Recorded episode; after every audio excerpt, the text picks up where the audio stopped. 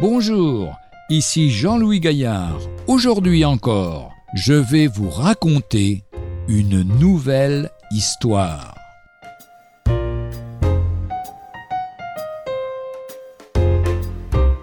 Douceur. Un soldat incrédule raconte l'expérience que voici. Nous avions dans notre compagnie un jeune soldat qui était un chrétien convaincu. Un soir, il rentra fatigué, mouillé et crotté debout. Mais avant de se coucher, comme d'habitude, il s'agenouilla pour prier. Je ramassai alors mes chaussures trempées et boueuses et les lançai violemment contre lui. Mais il continua de prier comme si rien n'était. Le lendemain matin, je retrouvai avec surprise mes chaussures soigneusement cirées et rangées à la tête de mon lit.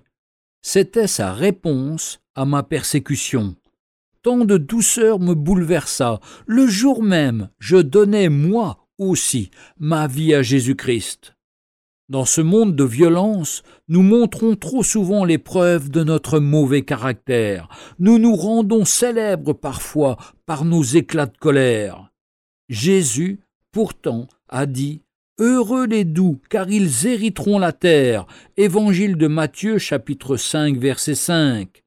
Jésus, sur la croix, est le parfait modèle, ainsi que l'auteur véritable de la douceur. Approchons-nous de lui, afin qu'il nous enseigne la douceur, comme il l'a fait pour ce soldat chrétien.